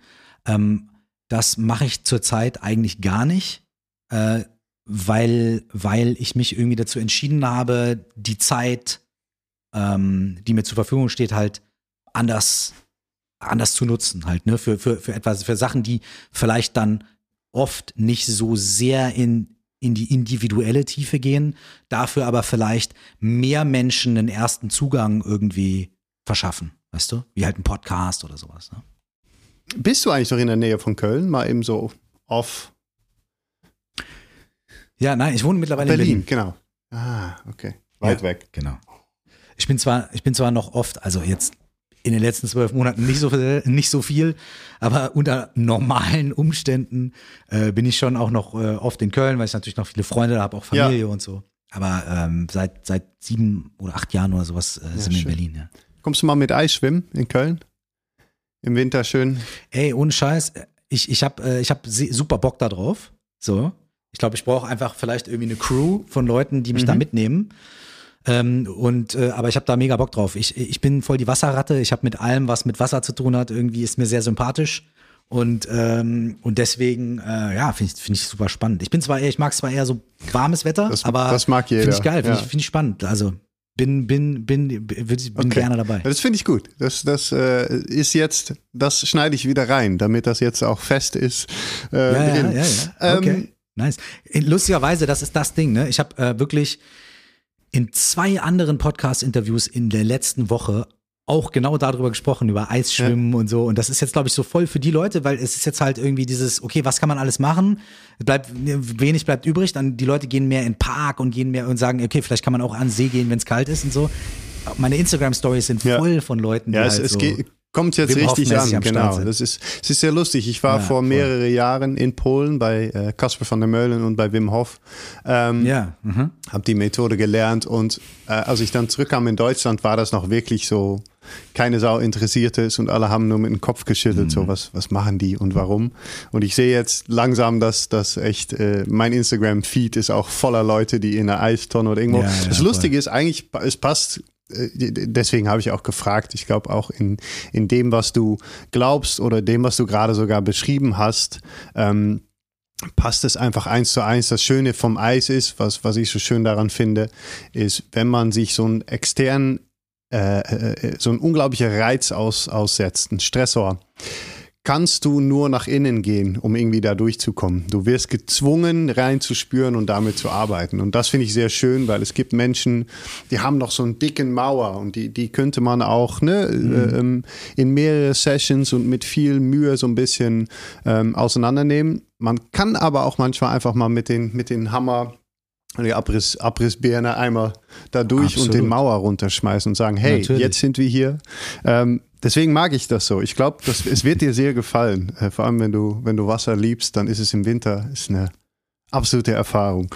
Ähm, ja, ich glaube, ich glaube, ja. glaube ich auch. Und diese Wim Hof Methode, ich finde die ist eh äh, sehr, sehr interessant. Also mir hat irgendwie, glaube ich, vor zehn Jahren ein Kumpel aus Schweden irgendwie davon mhm. erzählt, so, der das irgendwie praktiziert hat, so. Und ähm, ich finde es eh sehr interessant, weil äh, Wim Hof selbst sagt ja auch, dass diese Methode eigentlich aus dem ja, Dummo kommt. Genau. Das ist eine die, tibetische, eine äh, tibetische yogische Praxis der inneren ja. Hitze. Und das ist eine Praxis, die in, ich bin ja Buddhist und äh, im tibetischen Buddhismus und dieses Dummo ist eine Praxis, die in meiner Schule auch weitergegeben Echt? wow. wird. Das heißt, äh, ja, ja, das heißt, ich habe also quasi auch schon jetzt nicht intensiv und könnte jetzt nicht sagen, dass ich da irgendeine Ahnung hätte, aber ich habe halt schon auf jeden Fall mal in diese Tomo-Praxis quasi reingeschnuppert und die Visualisierungen und diese Sachen irgendwie quasi mal begonnen auszuprobieren und so und ähm, finde es daher eh ja. super spannend. Wahnsinn. Also ich, bin sofort dabei. Weil ich nämlich von, von dieser Atemmethode von Wim wieder ein bisschen weggegangen bin und mich viel mehr auch mit Tumo beschäftigt habe, über Bücher, über alles, was ich mhm. finden konnte. Ähm, und mittlerweile äh, äh, mein, äh, mein Wärme- oder Kälteprotokoll auch wirklich dieses, soweit ich es für mich selber rausfinden haben können, könnten, könnte, äh, das Tumo meditieren ist, was mich unglaublich, diese Tumo-Atemmeditation äh, gefällt mir unglaublich gut. Ähm, da müssen wir auf jeden Fall mal über, mal über quatschen. Was, was steht denn bei hm. dir an? Was kommt so äh, äh, dieses Jahr? Wir hatten ja letztes Jahr schon nicht so viel äh, öffentliche Veranstaltungen und jetzt ist 2021. Hm. Was ähm, gibt es was Spannendes bei dir? Ja, alles ja, gut, ist spannend. Ja, so, weißt du, es ist, ich finde, ich finde, es ist gerade spannend, dass man jetzt auch noch nicht so genau mhm. weiß, wie es denn jetzt so ist dieses Jahr. Ne? Also ich habe so ein paar äh, tatsächlich ein, also im Sommer so ein paar Sachen, so Open Air unter unter Abstandsbedingungen und so weiter geplante cool. Sachen irgendwie sowohl äh, musikalische Auftritte als auch irgendwie so ähm, Workshops, Speaking-Sachen und so. Cool. Ne? Ähm, und ich bin aber total völlig open-minded, ob das überhaupt stattfindet ja. oder nicht. Also man, man, weiß es ja nicht. So, ne? Ich gehe mal vom Besten ja. aus. Ich, ich gehe davon aus, es wird sich alles jetzt äh, hoffentlich in den nächsten Monaten immer mehr ähm, wieder einpendeln. Es wird immer mehr wieder möglich sein, aber man, man weiß es nicht. Ne? Und deswegen ist alles, was ich jetzt mache, also ich hatte mir eigentlich für letztes Jahr total viel vorgenommen, kannst du alles die Toilette runterspülen quasi, aber dafür habe ich dann halt ganz viele andere Sachen gemacht und ich halte es dieses Jahr jetzt erstmal genauso. Ich ähm, bereite ganz viel vor. Ich bin am neuen mhm. Album dran. Äh, ich bin am neuen Buch. Äh, wenn alles glatt läuft, kommt mein neues Buch Ende des Jahres raus. Äh, wann das Album rauskommt, weiß ich noch nicht. Ähm, aber ich bin am, ich habe eine, äh, arbeite an einem zweiten Podcast zu einem ganz speziellen Thema in diesem in diesem Bereich. So, ähm, das heißt, ich habe irgendwie und und, und ich habe mehrere äh, Meditations und und Coaching äh, so Programme, die man online äh, machen kann und so weiter. Also ich habe irgendwie viele Sachen, an denen ich gerade arbeite und die in der Pipeline sind. Aber ich halte das tatsächlich irgendwie super flexibel weil ich einfach irgendwie gucke so, ey, was ist möglich und vielleicht auch, was ist das, was, wo ich gerade das Gefühl habe, dass, dass die Leute irgendwie damit gut connecten oder, oder dass das vielleicht gerade irgendwie was ist, wo, wo, wo, ähm, wo ich auch Bock drauf habe, genau das gerade zu machen und so. Und äh, ich habe all diese Sachen, an denen ich arbeite, aber wann jetzt was kommt und wie, das mache ich tatsächlich irgendwie total flexibel, weil ich habe keine Ahnung, wie die Welt sich gestalten wird in Wer den nächsten? Monaten Ja. und und und Ja. genau, genau. Und deswegen habe ich auch keine so großen konkreten Pläne und Release-Pläne und so, sondern ich habe einfach irgendwie, ich habe äh, einen, einen Kessel buntes Ja. dabei und dann kann man so rausziehen, wo man gerade denkt, ah cool, das wäre jetzt, würde jetzt vielleicht gut Ja. passen, so, weißt du? So und das macht mir, das, das macht mir mega Ja. Spaß gerade. Ja, es ist, ich glaube eigentlich äh, ist wieder, wo wir am Anfang auch waren, wenn man sich die bestimmte Luxus im, im Leben nimmt, zu sagen, hey, I don't know, wir, wir, gucken mal, ähm, hat man, äh, kann man so weit kommen, vor allem auch in diese Zeiten. Also ich finde es auch sehr spannend, dass man, dass es, es gibt immer so diese zwei Camps gefühlt, Leute, die sagen, scheiße, und, äh, und viele Leute um mich rum, die auch sagen, hey, lass mal gucken, ist doch cool. Wir haben mehr Zeit, wir haben mehr, ne, ähm, ähm, kann doch nur was Schönes entstehen, wenn man es auch. Guck mal, weißt du was? Ich glaube, dass, dass es total mega, mega geil ist, so zu denken und das mega viel Potenzial hat. Aber es gibt einige Leute, die da sich das nicht erlauben. Also es gibt einige Leute, die es einfach nicht machen und nicht können, weil sie tendenziell alles irgendwie negativ sehen und weil sie eher davon getrieben sind. Es gibt aber auch Leute, die können sich es nicht erlauben, weil deren Existenz halt einfach auf der. Kippe steht. Ne? Und deswegen bin ich zum Beispiel auch so ein bedingungsloses Grundeinkommen-Typ, weil ich denke, wenn man es schaffen würde, und das sollte ja eigentlich auch, ich sag jetzt mal, das Positive an einem in Anführungsstrichen Sozialstaat ist ja eigentlich auch, dass man sagt, hey, niemand sollte durchs Netz fallen, sollte, ne? Deswegen Anführungsstriche und so weiter. Aber ich wünsche mir eine Gesellschaft, in der wir alle zumindest wissen, ey, ich habe ein Dach über dem Kopf und ich habe irgendwie zwei Mahlzeiten am Tag irgendwie und äh, so bin irgendwie so weit am Start, dass ich, wenn ich so veranlagt bin, mir nicht ständig nur negative Gedanken Mhm. zu machen, ne, dann, dann hat man ein anderes Problem. Ne? Dann kann man auch drei Millionen auf dem Konto haben und es ist nie genug. So. Aber ich, wür, ich würde mir eine Gesellschaft wünschen, in der jeder zumindest die Möglichkeit hat zu sagen, so, ey, mein Arsch ist so weit gecovert, dass, wenn ich das möchte, ich so einen offenen Mindstate für mich kultivieren kann. So. Das, das wäre mein, das wäre wirklich so mein großer Wunsch. Das ist, weißt du, was total geil ist? Ich schließe meistens ab mit zwei Fragen. Eine ist größter Angst und zweite ist größter Wunsch. Äh, größter Wunsch hast du gerade schon beantwortet. Und, und total geil, weil ich heute Morgen beim Laufen, ich laufe gerade mit Ben, ähm, in der Art was gesagt habe, weil ich nämlich gesagt habe, hey, wie wäre es, wenn wir einfach so ein System aufbauen würde, wo ne, jeder in der Tat seine Miete zahlen könnte, wo ein Auto zur Verfügung steht, damit nicht mehr so viele Leute solche, das können alles Dacias sein, weil wir müssen nur von A bis B, aber ähm, damit nicht mehr so ein, so so ne, die- die- diese Autowettbewerbssachen. Und ich hatte so eine voll romantische Idee und Ben ist eher ein Realist, der neben mir lief und meinte, ja, schöne Idee, wird natürlich nie passieren. Und ich so, oh, naja, okay. Ähm, geil, ja, Grund, also bedingungsloses Grundeinkommen, absolut. Äh, ähm, würde so viel Sinn machen. Krasserweise finde ich, das finde ich super krass, dass es echt viele Studien gibt, die auch beweisen, dass es funktioniert. Und die, die, ne, äh, Ja. ähm, Ja. super krass, dass, dass manche Sachen, Dass die Leute eben nicht anfangen, auf der faulen Genau. Haut zu liegen. sondern ihr Ich glaube, Potenzial das ist nämlich auch eine entwickeln. Typfrage und, ja. so, weißt du? Ja, ist eine Typfrage. Ich meine, wenn du jemand bist, der auf der faulen Haut, also, weißt du, dann, ob du jetzt mehr oder weniger Geld hast und wie und was. Und also ich glaube, das ist gar nicht. Natürlich wird es einige Leute geben.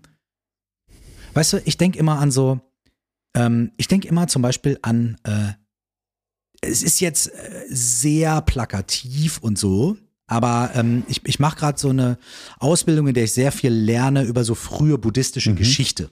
So. Und früher in Indien war es anscheinend so, dass, und es ist immer noch, es ist immer noch ein bisschen so, dass Leute in Indien, die äh, so sagen, ich gehe raus aus der Gesellschaft, ich äh, werde Sadhu, also das sind Leute, die, die, die, die, ich sag jetzt mal religiöse, in Anführungsstrichen spirituelle Leute, die einfach sagen, ey, ich gehe raus aus der Gesellschaft, ich werde Sadhu, ich pack mir ich pack mich in eine rote Robe oder so und ich widme mich meiner spirituellen Praxis und ich äh, weißt du, lebe auf der Straße oder lebe in einer Kommune oder irgendwie sowas und so weiter. Das ist dort, also zu der Zeit des Buddha und auch in den hunderten Jahren danach, war das halt so ein total anerkannter Teil der Ja. Gesellschaft. So. Weil da, da hieß es, ähm, der Buddha hat das quasi gegründet, der hat gesagt, ey, äh, ich, wir gründen hier so quasi äh, äh, äh, Klöster, ja. Der Buddha war da in der indischen Geschichte einer der ersten, der diese Klöster oder der erste, der so Klöster gegründet hat, gesagt hat, wir machen das und wir sorgen dafür, dass ihr Rest der Gesellschaft, ne, dass ihr eine Anlaufstelle habt, wo ihr hinkommen könnt, wo ihr Unterweisung bekommt in Meditation und so weiter und so fort und so. Wir sorgen quasi für eure geistige Gesundheit und alles, was wir dafür wollen, ist äh, Free Lunch.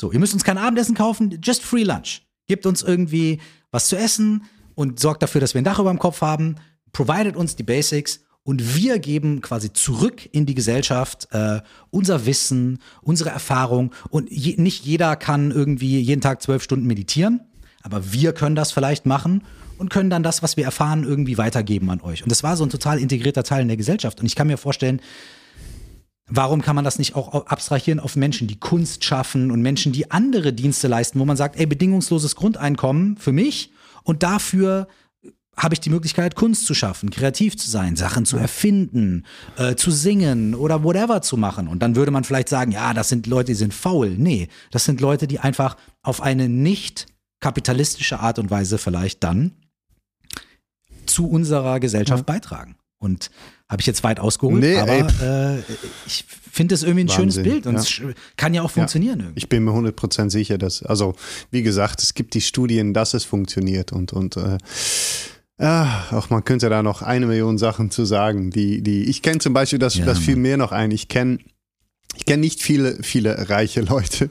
Äh, ich kenne einen Freund, der, mhm. der echt viel Geld hat in, in meinen, und ich bin eigentlich eher auch, bin, bin ein relativ sparsamer Dude, der auch gerne, ich finde es cool, Sachen geschenkt zu bekommen oder irgendwie nicht zu kaufen und zu schauen, kriege ich es anders hin oder, ähm, und, äh, äh, ähm, ich kenne kenn jemanden, der viel Geld hat und das Lustige ist, das ist ja so die andere Seite, der, der ist A, nur am Arbeiten, um mehr zu schaffen. Seine größte Angst ist, dass das Geld weniger mhm. wird. Und der Beitrag an, an unsere Gesellschaft ist eigentlich minimal für, für das, was er hat, wo ich denke, yo, mit, mit der Kohle könnte man auch, man könnte viele Menschen das Leben ein bisschen leichter oder einfacher machen. Und ne, man sieht halt, dass diese, das Kapital zu erwerben, es macht alles gar keinen Sinn. Und ich glaube, dass auch sowas zum Beispiel mit einem bedingungslosen Grundeinkommen ähm, sich irgendwie anders, äh, anders einpendeln wird. Und, und diese, das kapitalistische Gedankengut, ich finde das gut, das mal anzusprechen, dass das einfach, es macht nicht mehr so viel Sinn langsam, wenn wir uns die Welt um uns herum mal anschauen. Hey, äh, das auch da kann man ja mal gucken, so, ey, man muss ja nicht sofort alles Nö. einreißen, sondern man kann ja mal gucken, gibt es da dran was Gutes, das, was wir behalten ja. wollen? Äh, und und gibt es da dran irgendwie Sachen, die nicht so gut funktionieren und haben wir eine ja. bessere Idee? Ja, genau, ja. So. Boah, geil. Lass uns doch ein Kloster gründen, hier in Hürth oder sowas. Paar, paar Pferden, Voll geil, Studio. Eifel, äh, oder Eifel, dies und das, perfekt. Ey, mega. Boah, boah. Ich bin dran. Ich bin dran. Gib, yeah. mir, gib mir ein Ja. Äh, gut, größter größte Wunsch hatten wir schon. Größte, größte Angst. Vielleicht magst du zu Schluss mir äh, uns.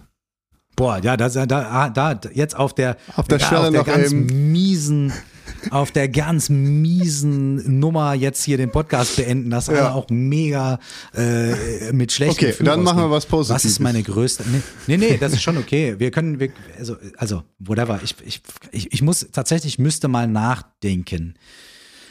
Meine größte Angst.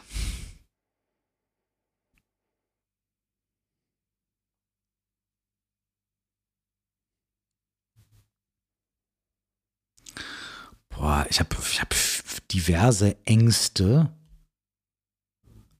Äh, und was ist meine größte?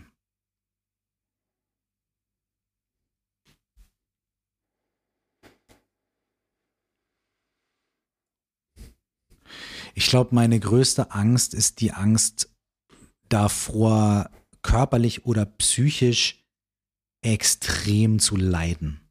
Okay. Wow. Ähm, ich glaube, meine größte Angst ist, äh, ist die vor irgendwie ganz, ganz, ganz intensivem Leiden.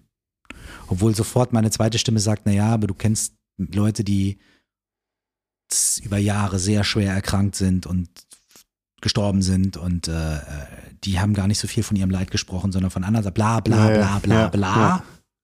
bla bla bla bla bla. Aber ähm, ich weiß, äh, vielleicht ist es nicht die größte, aber das ist auf jeden Fall, ist auf jeden Fall, also ich merke, das ist stark. Es ist stark, starke, starke, äh, ja, da ist irgendwie was in mir, was sagt, boah, so, also das äh, stelle ich mir als jemand, der zurzeit nicht wirklich so viel leidet. Und wenn dann nur in Phasen und in den Phasen, in denen es so ist, ist es echt schwer. Und mir vorzustellen, äh, da eine Phase zu haben, die irgendwie quasi ständig andauert, das macht mir schon, das, ja, das macht mir Sorgen. Ja. Wow.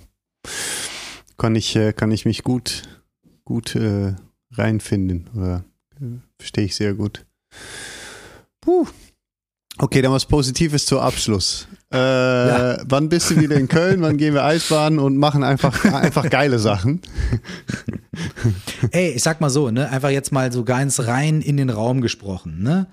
Für den Fall, dass, äh, für den Fall, dass jetzt nicht irgendwie alles ganz anders kommt und so weiter, ähm, bin ich im Juni und äh, Juni, Juli, August mehrmals in Köln und Umgebung. Ähm, ich halte da ein, zwei Vorträge in so einem Meditationszentrum, cool. wenn alles ja. klappt.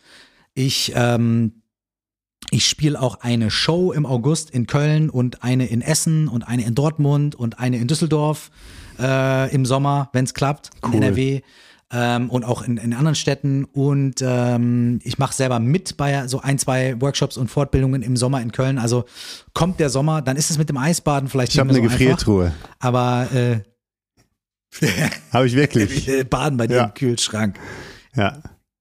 Okay, cool. Wir baden ja. bei dir im Kühlschrank. Ja, das wird dann.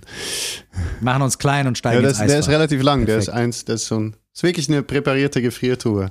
1,70 okay, und ja, also okay, cool. kann man sich mitten yeah, right. im Sommer ohne Ausrede cool, reinlegen. Äh, ja, Bock. Ja, Let's do it. Cool. okay. Ähm, jetzt, jetzt sage ich bei Menschen, die, äh, wovon ich das Gefühl habe, die brauchen das mehr. Ähm, wo findet man dich? Wie ist das? Aber ich glaube, die ganze Welt weiß, dass auf Curse äh, und auf alle Plattformen dein Spotify, ja. äh, iTunes, Deezer und so weiter dein genau. Podcast ist. Ähm, Genau. Dein Buch kriegt man, genau, Mucke deine Mucke, die haben wir ja. eh alle auf, auf Vinyl und auf überall liegen, hoffe ich doch. Ne? Ah. Ne? und äh, ähm, dein Buch, Pia, auch deine Webseite? Äh, mein Buch gibt es eigentlich auch äh, irgendwie in jedem okay. Buchhandel. So, ne? Also das kann man irgendwie, ey, wenn die kleine Buchhandlung bei euch um die Ecke aufhat, bitte geht Oder dahin vorbestellen, abholen. Dort, bestellt's ja. dort, die liefern genauso schnell wie Amazon und andere. Äh, aber natürlich oder sonst auch irgendwie bei allen anderen Plattformen. Das Buch ist noch, noch erhältlich, gibt's, ist ja. draußen, gibt's auch als E-Book und als ja. Hörbuch. Vor allem gerade in dieser Zeit, glaube ich, cool, weil es ja sehr viel auch über das, das ne, im Moment leben und, und diese, das, was, glaube ich, viele jetzt gerade schwerfällt. Ähm, also nur eine wärmstens empfohlen, das sich zu holen. Ähm, vor allem auch, weil es dein OOOOO plus X Methode Ne? Genau, ja, 4O plus, 4O plus X-Methode, genau. mhm. was natürlich sich einfach so cool anhört, weil es irgendwie so, man denkt so, hä, what, wee, woo. Ähm, das ist äh, äh, Wahnsinn. Also das müsste man auf jeden Fall, ähm, müsste man sich mal holen. Äh, und äh, Podcast kann man auf deiner Webseite. Möchtest du sonst noch irgendwas für, genau. für den lieben Zuhörern zu Hause mitgeben oder sagen? Ähm, ich, ich, ich wünsche, ich wünsche allen Leuten, die zuhören, irgendwie von Herzen wirklich das Beste und eine gute Zeit. Und wenn, äh, wenn es irgendwas, ähm, vielleicht gibt es eine Sache irgendwie, die besonders hängen geblieben ist aus diesem Podcast, ähm, die ihr vielleicht irgendwie direkt heute mal ausprobieren möchtet. Also irgend, irgend, ne, irgendwie was. Das ist für mich immer so, wenn ich solche Gespräche und so höre, dann denke ich mir immer so, okay, gibt es irgendwie eine Sache, die mir hängen geblieben ist, die ich mir aufschreiben will oder die ich ausprobieren nice. will oder sowas so, ne? Ähm, ja. Genau. Und, Dürfen Leute äh, Fragen stellen, falls ja, es Fragen gibt? Finde ich, finde ich oft cool. Ja, natürlich. Also ich meine, äh, ja klar, also schreibt, äh, also du hast ja bestimmt deine ganzen Kontakte irgendwie angegeben ja. und so. Und wenn das für dich, also klar, natürlich, irgendwie so. Äh, anytime. Oder sonst halt auch über meine Website und Facebook und Instagram und so weiter erreicht ihr natürlich auch mich, wenn ihr da irgendwie was äh, fragen wollt oder ne? Sehr, sehr gerne. Nice. Auf jeden Fall. Äh, Mike, ich fand's mega geil. Ich habe eigentlich Bock, weiter zu chillen, mir jetzt noch einen, einen Tee zu machen und einfach über Gott und yes. die Welt zu labern. Aber ja, Mann, äh, Vielen Dank für die Einladung. Hat mir auch mega, mega Spaß gemacht. Ich find's, find's super. Und ich mag, ich mag deinen Podcast auch voll und die Gespräche, die du führst und, und äh, die, die Einstellung und so. Und äh, finde ich super. Also auch danke für deine, für deine Arbeit. Das, äh, das, das freut mich sehr, auch wenn ich mich immer äh, mich selber oft als so ein unbedeutsames kleines Ding wahrnehme. Ist schön zu hören. Also ich, äh, ich freue mich sehr, dass ich immer, immer weitermachen darf und dass es Menschen gibt, die, die sagen, yo, habe ich Bock drauf. Also das, äh, also ich habe am Ende zu danken. Ich hoffe, wir sehen uns wirklich im, im, äh, im Frühjahr, im Sommer oder irgendwann mal in Köln. Sei es mit, ein, mit einem MPC oder sei es im Eisbad oder, äh, oder mit einem yes. Bierchen. Oder? Ja, wir haben ein Eis, wir haben ein, wir haben ein Eisbad-Date. Hey, da, da, da, da kommen wir jetzt nicht drum oh rum. Das machen wir. I love it. I love it. Ähm, tausend Dank. Ich hoffe, du hast einen wunderschönen Tag, wunderschöne Woche noch. Dankeschön. Ähm, und dieses Jahr wird spannend. Wir, wir werden es alle sehen und hören und merken. Wir bleiben offen und schauen, was passiert. Tausend Dank. Cool. Danke dir vielmals.